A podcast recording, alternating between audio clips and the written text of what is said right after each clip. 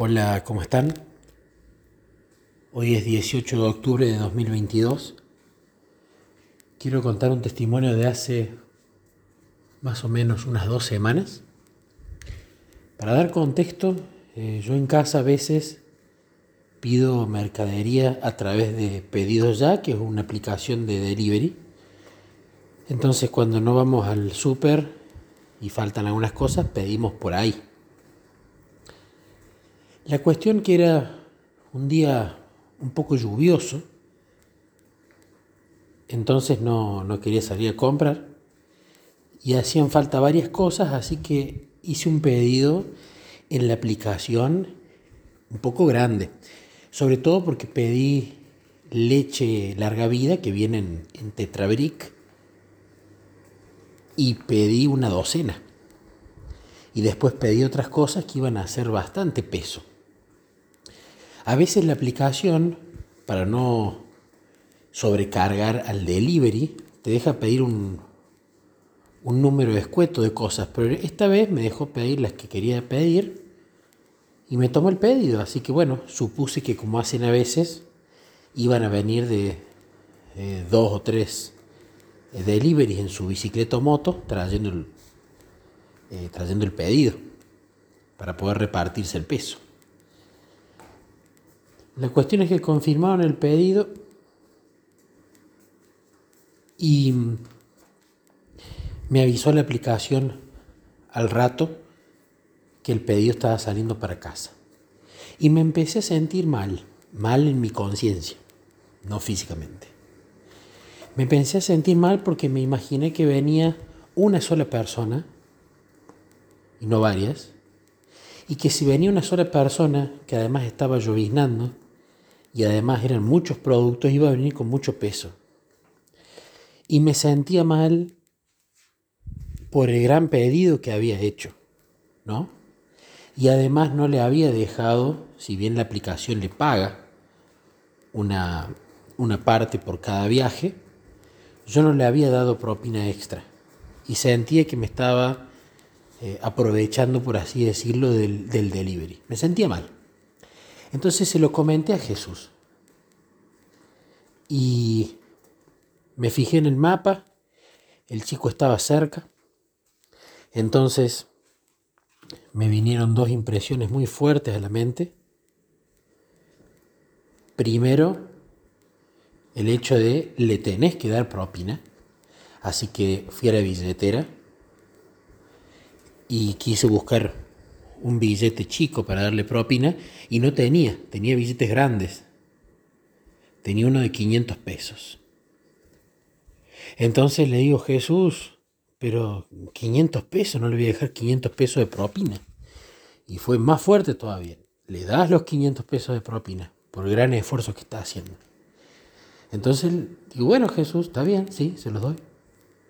Y la segunda impresión fuerte fue, y le das un librito del Camino a Cristo. También.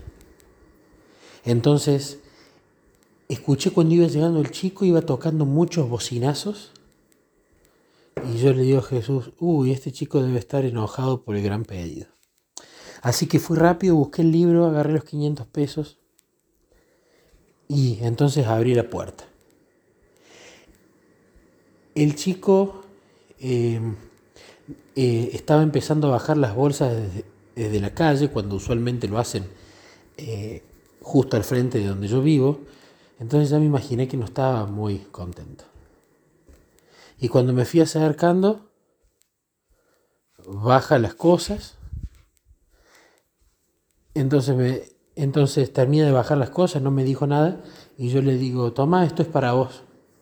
Y le doy el camino a Cristo con los 500 pesos y lo mira y como que se ablanda. Y me dice, te tengo que decir la verdad. Vine enojado.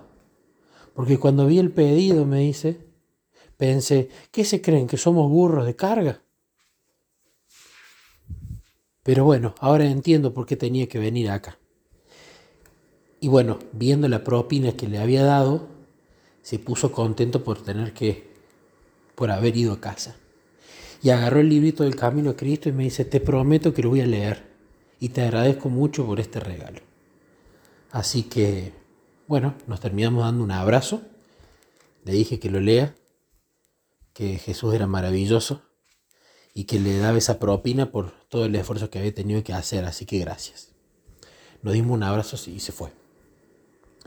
Cuento este testimonio, por supuesto, como siempre, para la gloria de Dios.